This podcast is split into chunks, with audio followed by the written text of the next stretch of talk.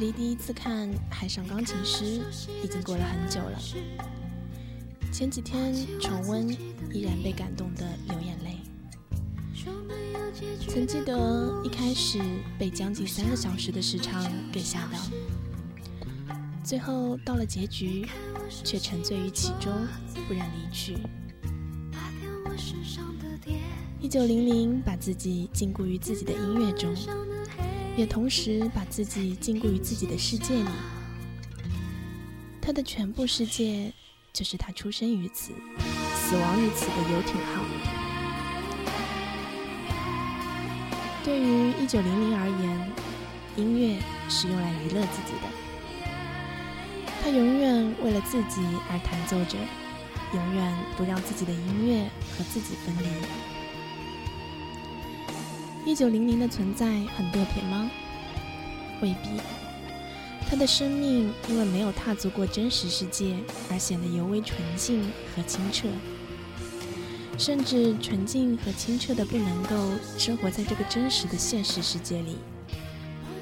他的天真和单纯，因为音乐而带来的愉悦，他对于喜欢的女孩子的倾慕。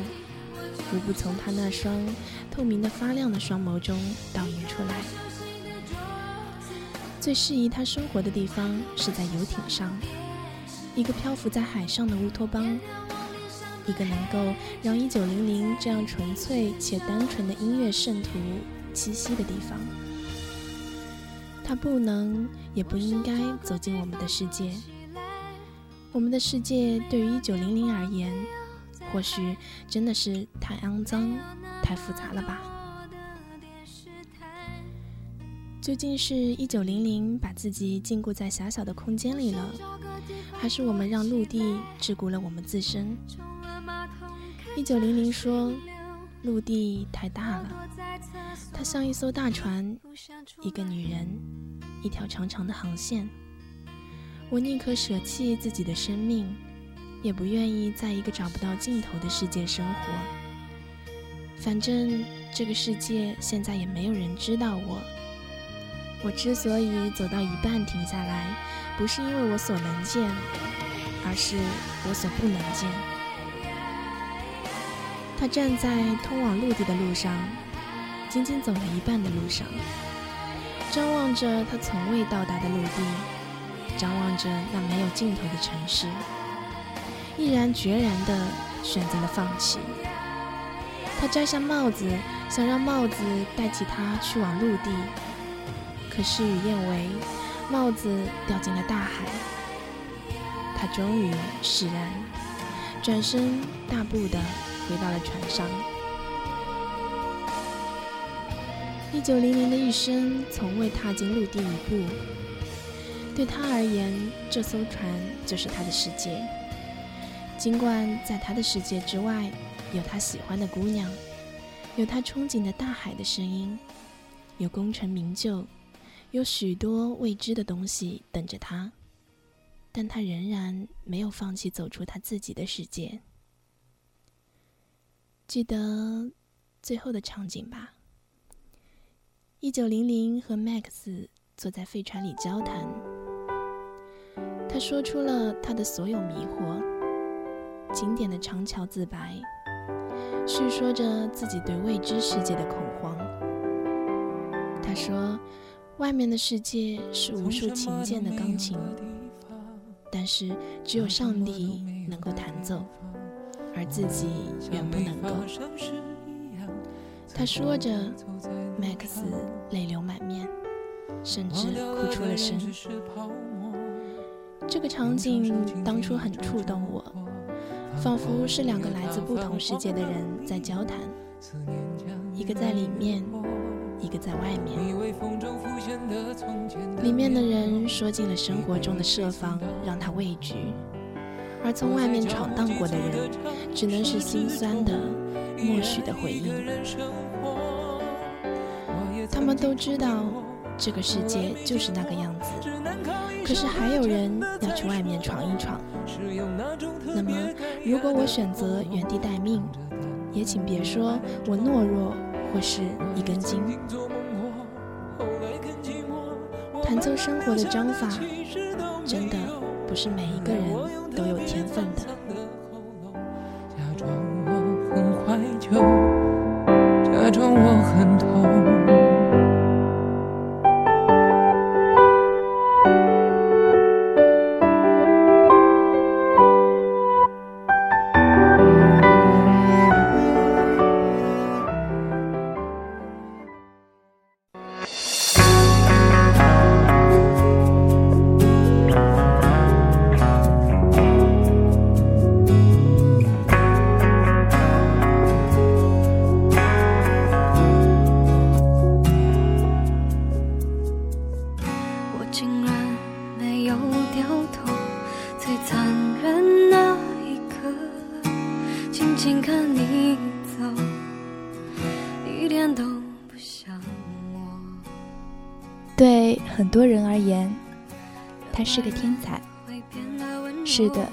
众人叫他天才，众人为他疯狂。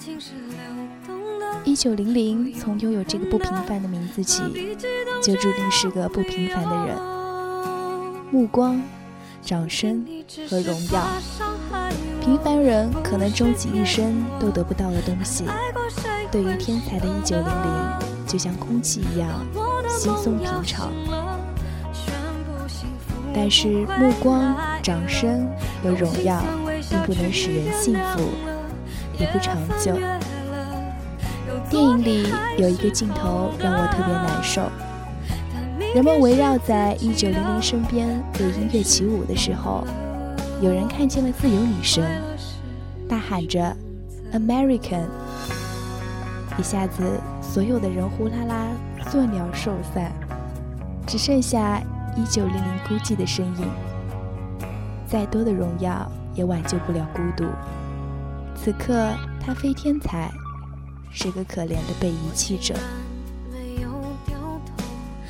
天才其实是世界上最不幸的人。所有的天才都是异类，而再体面的异类，都不会被人真正的爱。那些为一九零零瞠目结舌的人，在情深终结的时候，他们也就咂巴着嘴散去。一九零零这样的天才，更像是个宠物，人们会喜欢他，呵护他，痴迷他。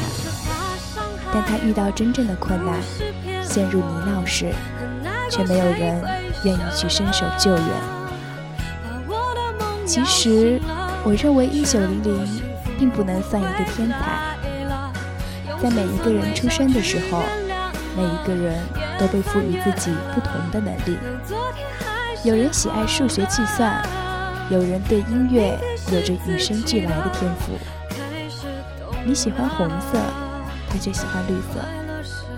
就像一句老话：世界上没有两片相同的叶子。人的内心。比海还深，发现一个人和另一个人的差异，比天和地的相错都大。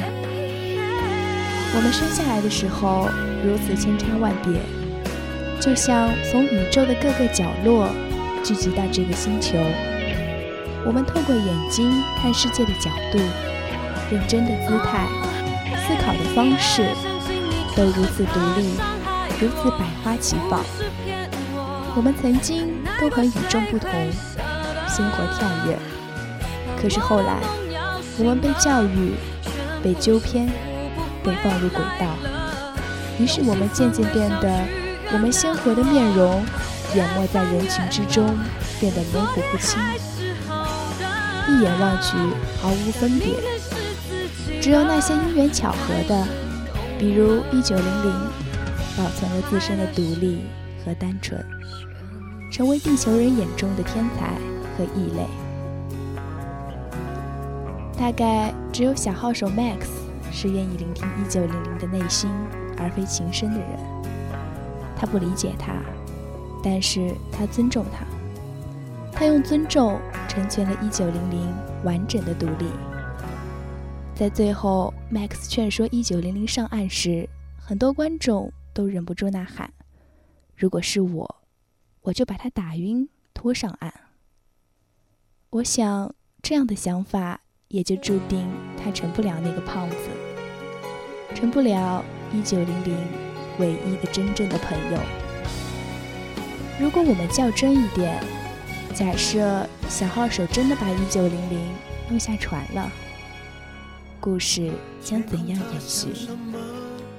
我们都知道，落魄的小号手没有能力去为朋友找一艘新的船，找八十八个琴键和镜头。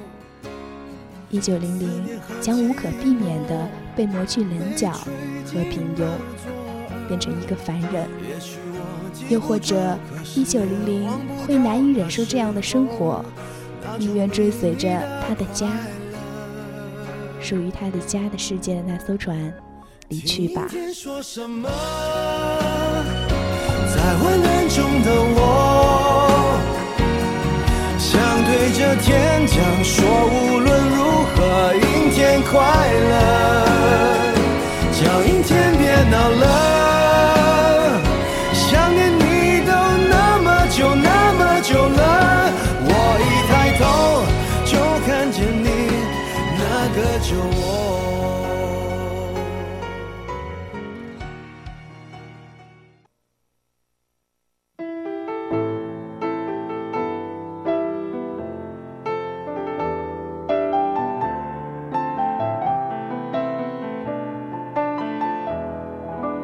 请不要灰心，你也会有人妒忌。你仰望到太高，贬低的只有自己。别当失太早，旅游有太多胜地。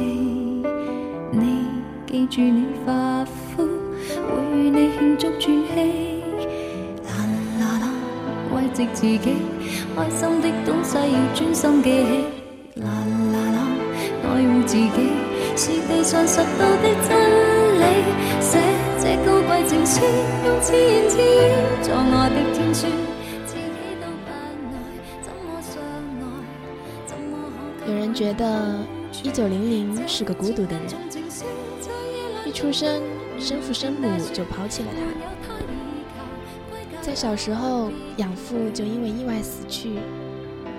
这个世界上没有他留下的任何痕迹。对于这个世界来说，他是不存在的。他没有许多懂他、陪伴他的朋友，他只有音乐，只有默默的待在他属于的小世界里，为船上的旅客带来美的享受。令我印象最深的，不是他在弹奏钢琴的镜头，而是他孤零零地站在原地的场景。他孤独地站在雾中，四周空无一物。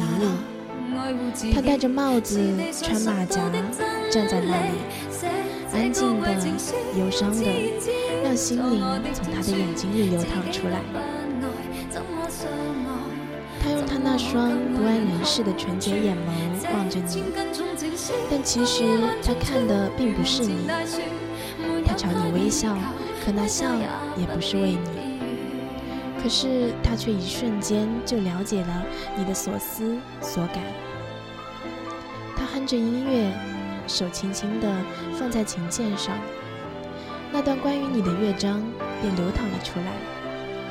是的，就是他的眼睛贯穿始终的目光，一如他那样久久地站立于浓雾之中，一如他的忧伤像雾一样环绕在他的四周。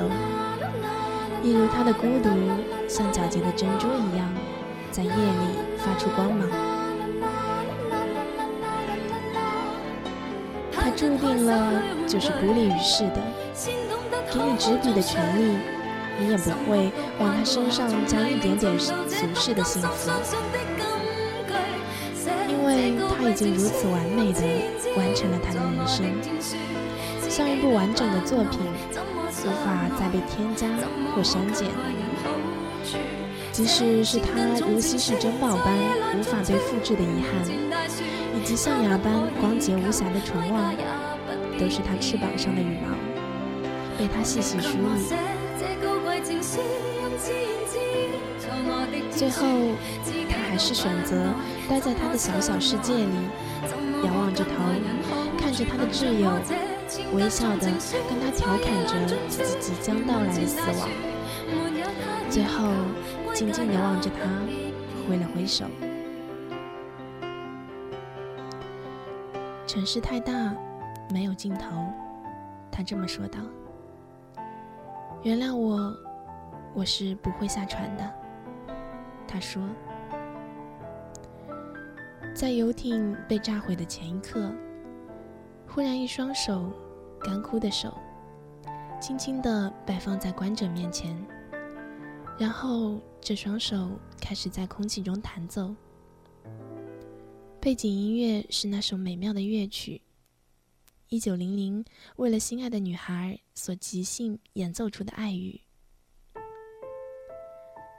钢琴的声音，尤其是这样以单音为主的简单旋律，总是显得特别的干净和清灵。仿佛是一九零零那颗安定的心一般，平缓的旋律倾泻着柔情，不仅是对那个曾经出现在一九零零生命里的姑娘的柔情，更是一九零零膜拜着钢琴、膜拜着音乐时，心里自然而然的散溢出的柔情。随着巨响，整个船便永远消失在这个世界上了。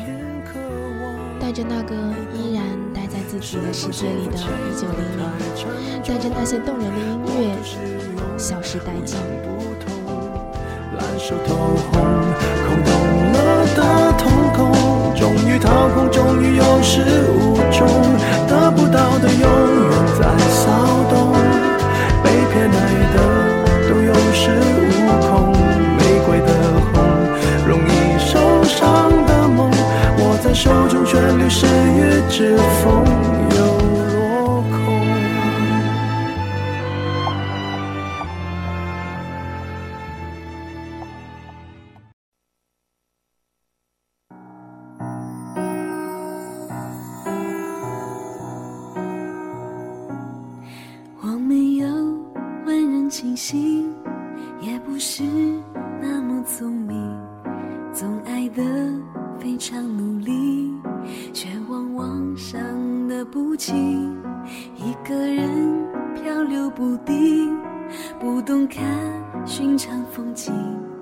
直到遇见了你，我才喜欢自己。不再讨好谁的心，不再刻意去证明，不再让欲望淹没。一九零零遇到了那个窗外的女孩。他侧目移动，眼睛抓着那一点来自陆地的动情。一九零零假设了对话的情景，想送给他一张刻录碟，里面的曲儿弹的都是即兴与激情。一九零零夜不能寐，脸贴在琴键上，手指敲着，反复四个音，来来回回。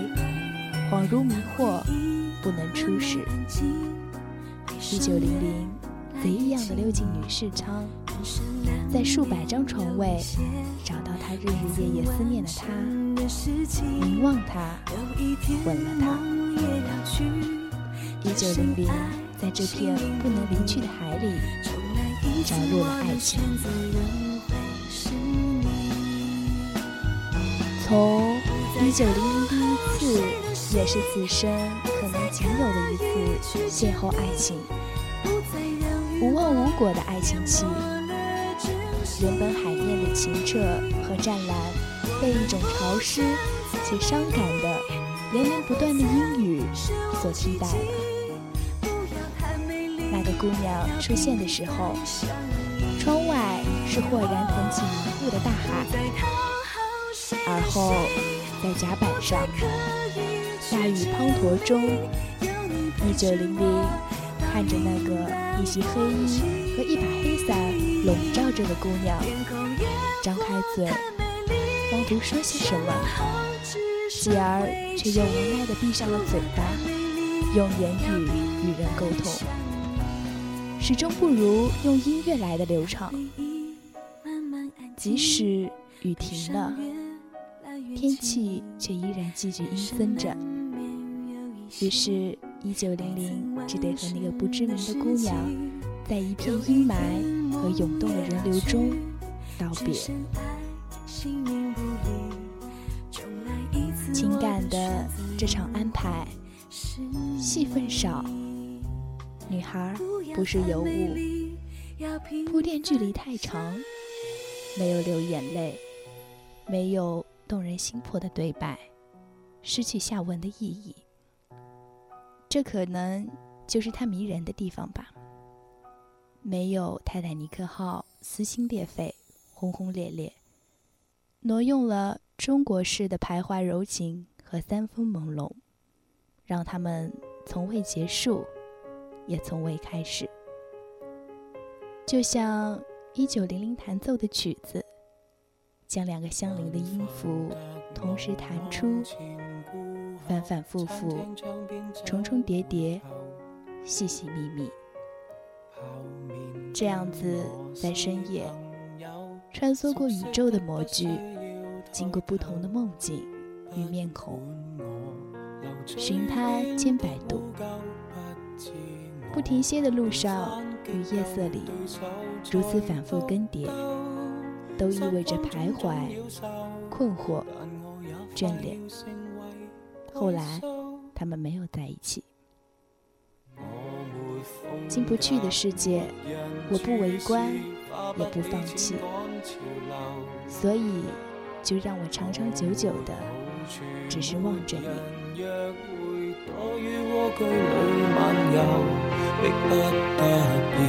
才爱上了自由，不知道如果不说话太久，难道会记不起怎呼救？遗忘谈情节奏，遗忘如何才可张开笑口？告诉我孤独并无罪，谁和谁不好意思不请我去谈笑风生应对？我这样没情趣，明明毫无条件，怎么敢趁虚？前来寻开心心而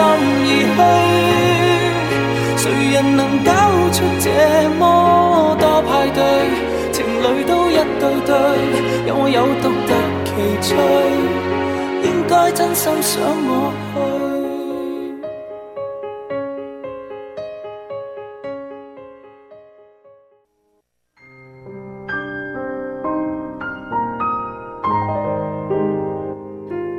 有时候风太急，禁不住挂念起你；有时候夜太静，拦不住回忆的心。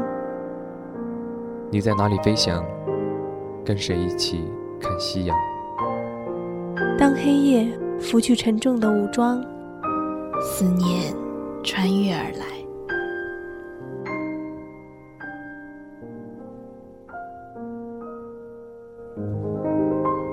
树欲静，树欲静，风不止，风不止，人已倦，夜未央。